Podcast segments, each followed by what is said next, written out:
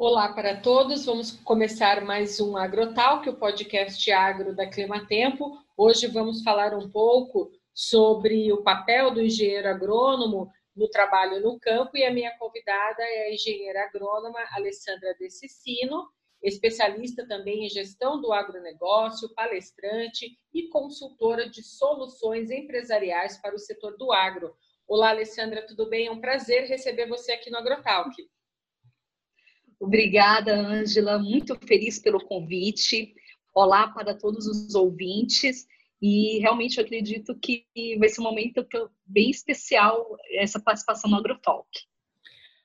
Alessandra, antes de mais nada, eu queria que você contasse um pouco para o nosso ouvinte sobre a sua carreira, como que você começou essa carreira de engenheiro agrônoma, de onde que você é e o que, que você está fazendo atualmente. Joia. Eu sou Alessandra, eu sou natural de Balsas, no Maranhão, uma cidadezinha que, a, que, que vive por conta do agronegócio. E em Balsas, eu sempre cresci, meu pai era profissional de carteira agrícola bancária. Então, ele é, financiava produtores rurais. Então, eu tinha essa referência é, de atuação no campo, mas meu pai era bancário, não era agrônomo. É, depois é, de Balsas, morei em diversas regiões e quando chegou a minha fase de escolher a minha profissão, eu fiz teste de aptidão. Só que o que contou muito forte foi que minha avó era agricultora. Lá eles chamavam de camponesa ou lavradora, mas é um agricultor de pequenos módulos, né? Que é um agricultor familiar de pequenos módulos que tirava do campo sustento e criou os filhos com essa renda que veio do campo. E ela plantava e criava animais. E escolhi agronomia, então são 20 anos já no setor do agro e 15 atuando profissionalmente. E durante toda essa essa carreira profissional, eu atuei desde lá do voltei para a região de Balsas, atuei na região conhecida como Mapito, que engloba os estados do Maranhão, Piauí e Tocantins, que é uma região de fronteira agrícola bastante importante para o Brasil, que é, que é o corredor de exportação norte. E depois vim para o Goiás, Minas, e atualmente moro aqui em São Paulo, onde eu atuo em todo, moro em São Carlos atualmente, e atuo em todo o Brasil.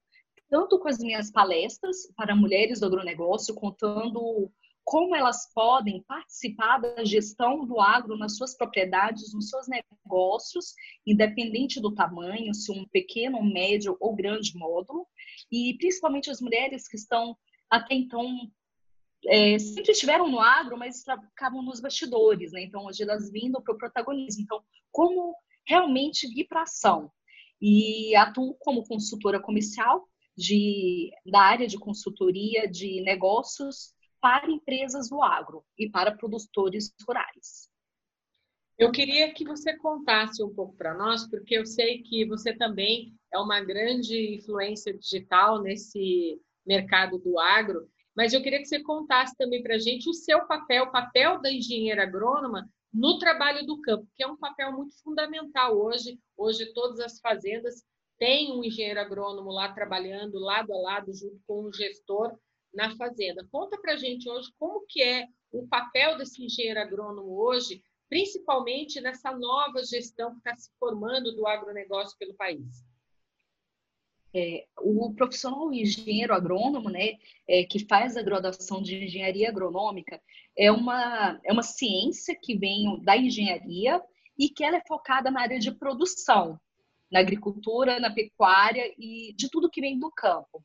Então, o profissional é, que pode ser chamado tanto de engenheiro agrônomo ou de agrônomo, ele tem a formação em toda a parte técnica, então a gente, só que ele é muito diversificado, então a gente aprende, na verdade, é uma das profissões mais diversificadas quando a gente fala em amplitude, em diversificação de ações. Nos cinco anos de curso, a gente aprende desde grandes culturas como soja, milho, café, algodão, cana de açúcar, arroz, por exemplo, as grandes culturas, como toda a parte de HF, horticultura, isso desmembra. Então, cada grande, cada grande conhecimento, grande área do conhecimento, é desmembrada. Então, entra mecanização rural, aí entra toda a parte de implementos, é, parte de controles biológicos, então um conhecimento aprofundado de fitopatologia, que é a identificação e o manejo de doenças nas culturas e de todas as culturas, entomologia, o conhecimento e identificação de todas as pragas que incidem nas principais culturas econômicas, né, que a gente tem aqui no Brasil. É, entra a parte de paisagismo, por exemplo, o pessoal até muitas vezes é, fica em dúvida, poxa, tem paisagismo no agro? Tem, porque a gente é, estuda a, a, parte de biologia, de botânica, e qual que é a, a, a melhor recomendação de, de planta, se é uma meia sombra, se um sol pleno, por exemplo. Então, é um curso, se a gente parar para analisar, extremamente diversificado, assim como é, planejamento de silos para armazenagem de grãos, de pivôs para irrigação, então a gente estuda muito a parte de irrigação agrícola, construções rurais, nós podemos assinar o ORT e é, planejar a execução de um número limitado de, de engenharia agrícola no campo. Então, realmente, assim, eu fiquei impressionada quando eu estudei, porque era muito mais do que eu imaginava. Então, quando a gente vem para o papel do engenheiro agrônomo, é a parte de competência profissional, de entendimento de toda a necessidade daquela determinada propriedade ou produção ou empresa, na parte econômica, estudar essa viabilidade e implementá-la. E depois fazer a condução dessa, dessa, desse empreendimento, dessa atividade agrícola ou dessa atividade comercial no agro. Então, é, sim, tem uma infinidade de atuações é, no dia a dia e é, é, fundamental, porque nós profissionais, a gente estuda desde a parte administrativa rural até a parte técnica. Então, a gente consegue ver o resultado. Hoje, por exemplo, o profissional ele tem que ter a competência de gestão, que é uma das áreas, é, só que é ainda muito pouco aprofundada. Por isso que eu optei em estudar uma especialização de mais dois anos e meio numa universidade, na, na UFLA, que foi implementando a parte econômica, tá? Eu tenho um negócio, eu faço todo o planejamento, eu implemento. E o resultado para os acionistas, para o produtor? Porque ele investe. E tem N fatores que, que afetam isso, né? Que podem interferir. Então, qual que é a gestão? Para ter um resultado econômico e sustentável por todo, por todo com bastante longevidade, né? Então, é muito mais profundo do que só ir lá e verificar incidências de uma praga, de uma doença ou simplesmente escolher uma semente. Não, é algo muito global, é bastante holístico. E a gente percebe também que o papel do engenheiro agrônomo dentro da gestão é, da, do campo e da empresa também implica nas condições do clima. O clima também impacta Isso. muito no trabalho do engenheiro agrônomo. Recentemente, no dia 22 de março, a gente comemorou o Dia Mundial da Água. Né? Eu queria falar um pouco sobre a importância da água para a agricultura no ponto de vista de uma engenheira agrônoma como você, falando um pouco sobre essa análise. A água, muito bem lembrado, Angela, a água ela é o principal fator que nós temos para a vida, né? Então, ela é, não tem como a gente viver um agronegócio ou uma produção agrícola, pecuária sem a água. E assim como a gente também tem o fator terra fundamental. Então, a água e a terra, elas são a base de todo o nosso sistema produtivo. E a água, ela é muito sério. Por quê? Porque hoje a gente tem um uso, por exemplo, quando a gente fala durante a safra, a gente conta com o fator água de cima para baixo, né? Então, o regime pluviométrico, um plano de precipitação com base naquela região.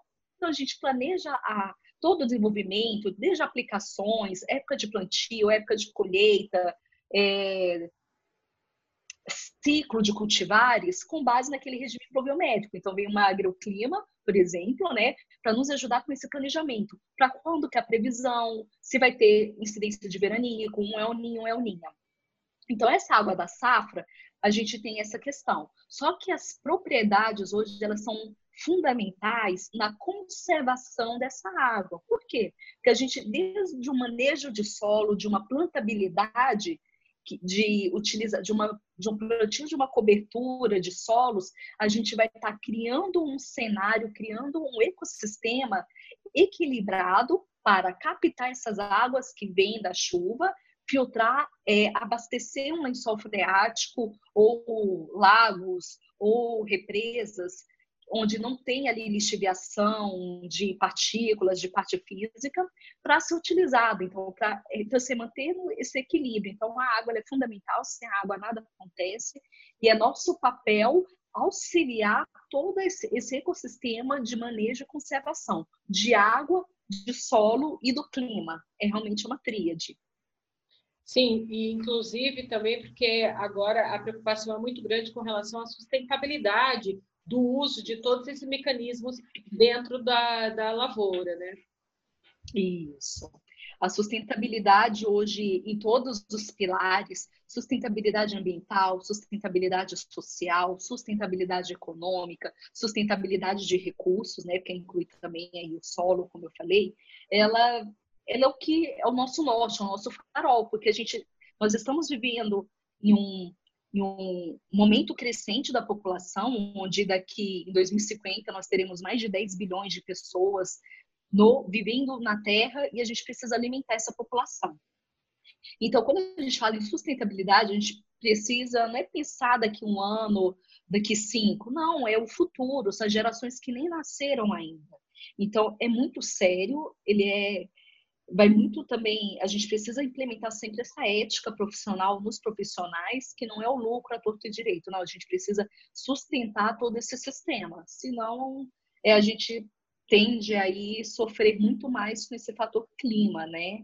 Alessandra, vamos falar um pouco sobre esse cenário que a gente está vivendo no momento, né? Essa pandemia com o coronavírus e todo mundo agora olha também para a agricultura brasileira porque a gente observa nos últimos anos que a agricultura vem sendo carro-chefe aí de parte da economia do país, né? O PIB do agronegócio aí se mostrando em crescimento nos últimos anos, e a gente observa que o agronegócio ele não pode parar. A realidade no campo é outra diferente da realidade da cidade, né?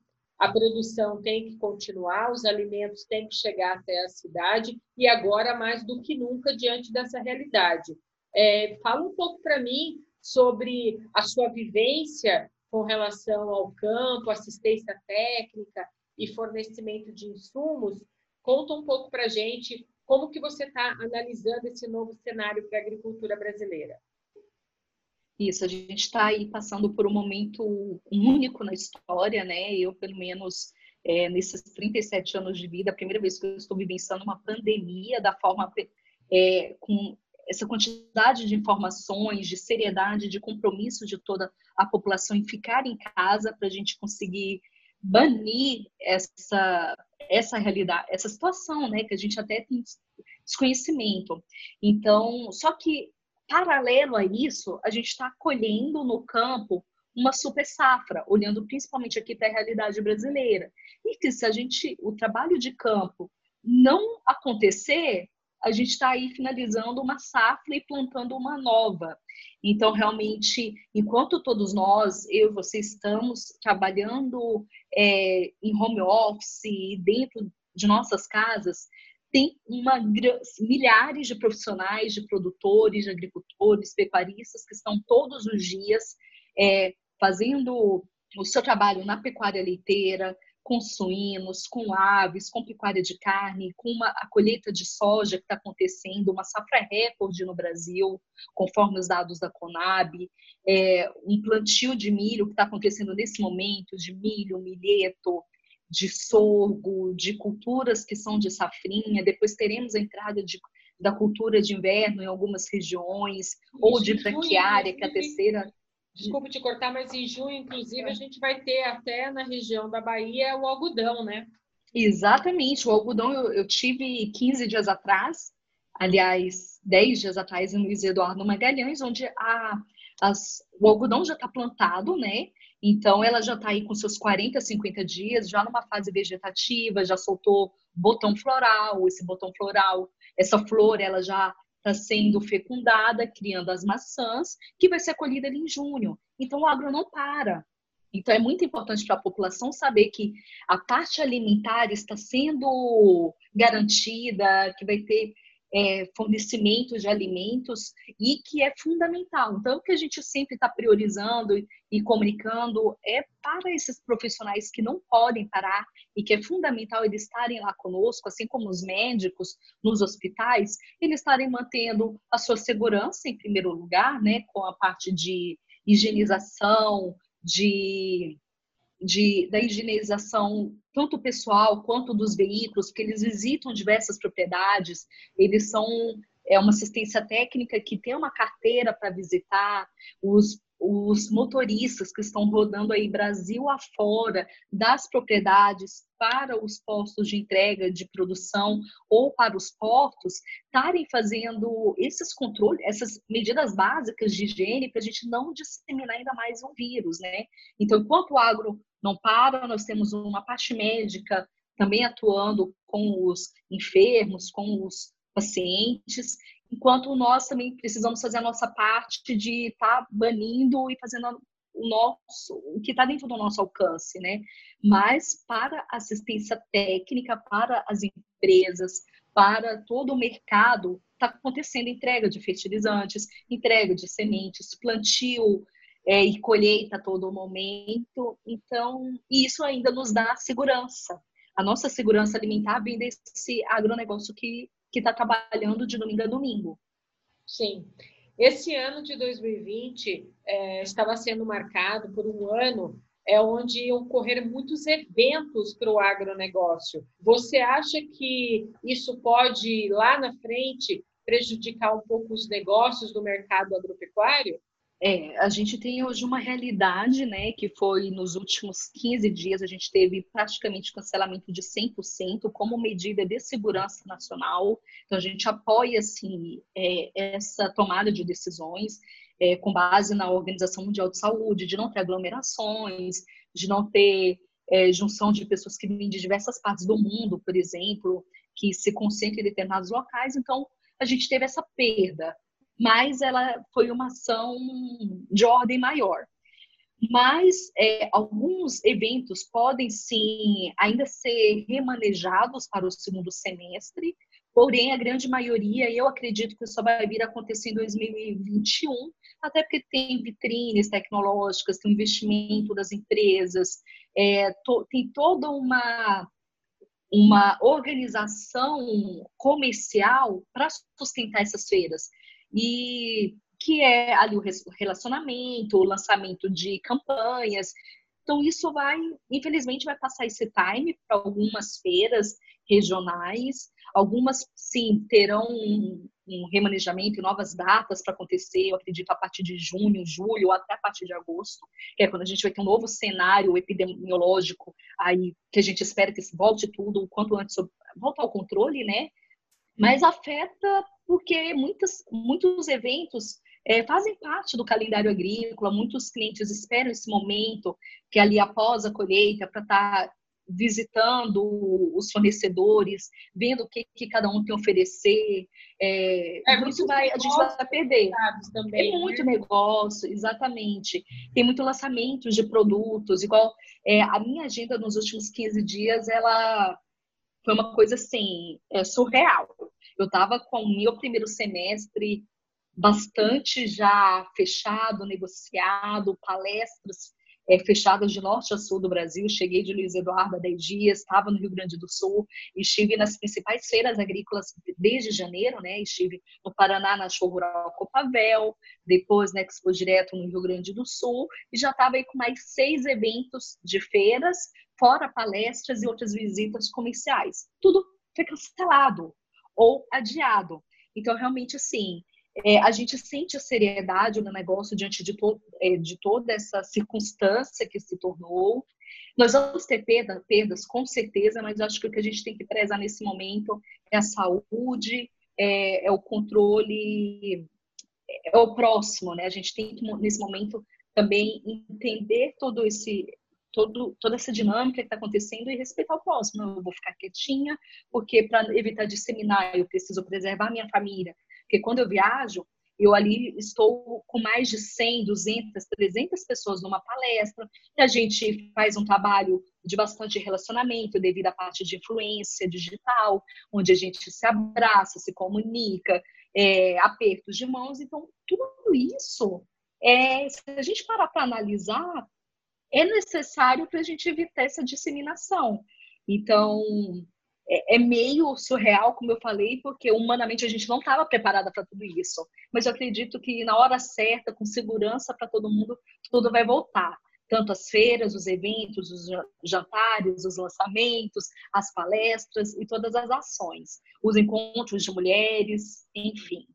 Eu queria que você contasse para a gente dessas últimas viagens aí de janeiro até agora, antes de acontecer toda essa, essa fase aí que a gente está todos dentro de casa, é, o que, que você andou conversando com os produtores rurais com relação é, às culturas, a, a safrinha, colheita, soja? Eles estão otimistas com essa safra recorde para o Brasil?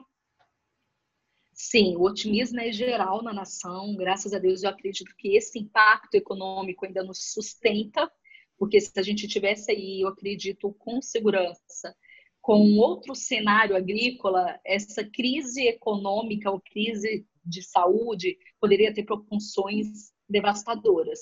Então, sim, ter essa, esse agro sustentando o Brasil é fundamental nesse momento. E aí a gente vê ainda mais a importância do setor do agronegócio. Mas, fazendo assim, um briefing de tudo que eu ouvi em loco, a gente tem algumas situações, como no Rio Grande do Sul, é, que está sofrendo com uma seca, com uma estiagem. Então, assim, os ânimos dos produtores na região estavam, assim, abalado, mas teve bastante é, visitação à feira, a gente conversou bastante. É, é, é, cíclico, né? Então, assim, há sete ou oito anos atrás aconteceu um episódio desse estilo, depois era uma sequência de safras muito positivas e aconteceu de sofrer com, a, com o fator climático novamente é, impacta, mas a gente tem que estar sempre pensando em reerguer toda vez. Lá no Paraná, é, na região de Cascavel, já foi um, um, um, fator mais positivo, porque eles não sofreram com essa estiagem. Então, assim, as safras tendo excelentes resultados, é, um bom preço da commodity, o mercado posicionando é, naquele período ali em janeiro, ótimos preços, já falando em safra 2021, safrinha 21-21, então já está ali daqui a um ano à frente falando em negócios, em projeções. É, em Luiz Eduardo Magalhães e outras regiões, eu tive em Minas, aqui no, na região de. É, tive em Goiás, tive aqui na região de São Paulo, Bahia. Então, são aqui mais para o norte, a gente está com, com boas perspectivas, né? Agora a gente está tendo, por exemplo, uma, uma chuva satisfatória. Então, quem está plantando a safrinha está tendo excelente perspectiva para a safrinha né, de milho, por exemplo. As lavouras de algodão na Bahia tavam, estão lindas, estão super bem plantadas, com sanidade, é, excelente desenvolvimento inicial. Então, transcorrendo tudo bem na região dos Cerrados, Mato Grosso, é, Mato, a região norte ali do MS também, que pega a região do Cerrado, é para os ânimos são excelentes, né? Então, realmente esse fator ele veio, ele mexe com a gente, o fator saúde mundial, mas a realidade do campo é sim positiva.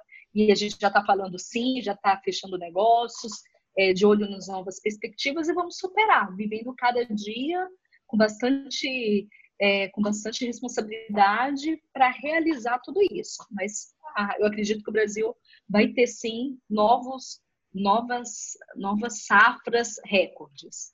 O trabalho no campo está bonito de se ver, tá é. fantástico.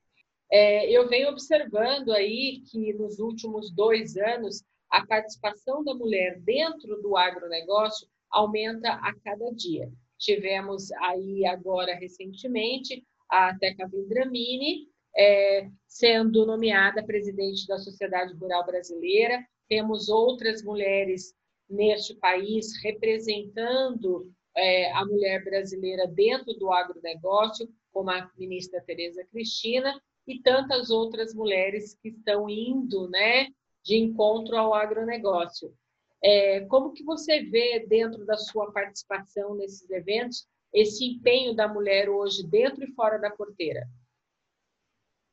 Ah, eu sou apaixonada nesse tema porque eu falo que por ser mulher e eu sou esposa de, também de um profissional do agro, né? Meu marido também é engenheiro agrônomo.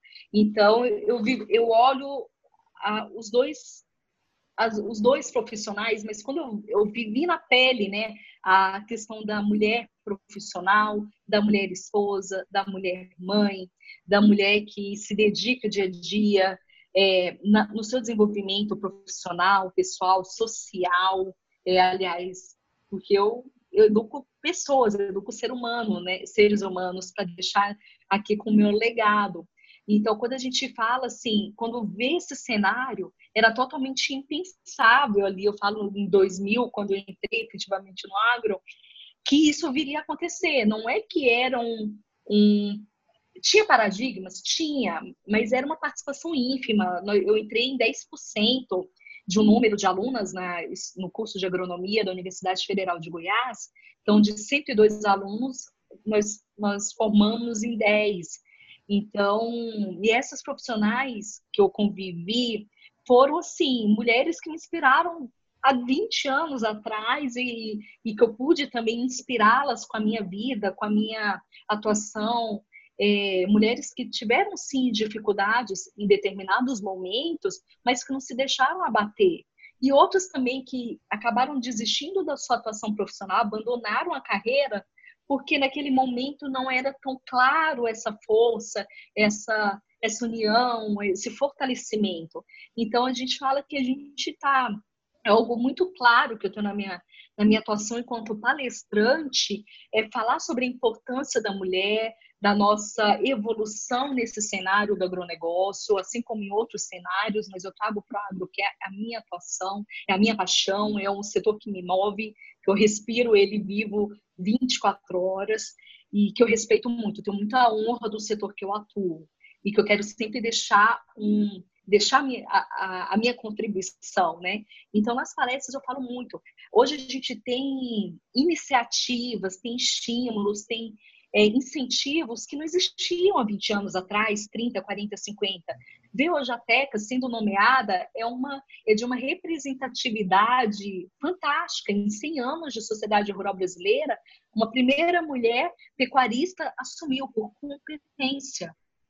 Então, isso traz muitos valores para todos nós.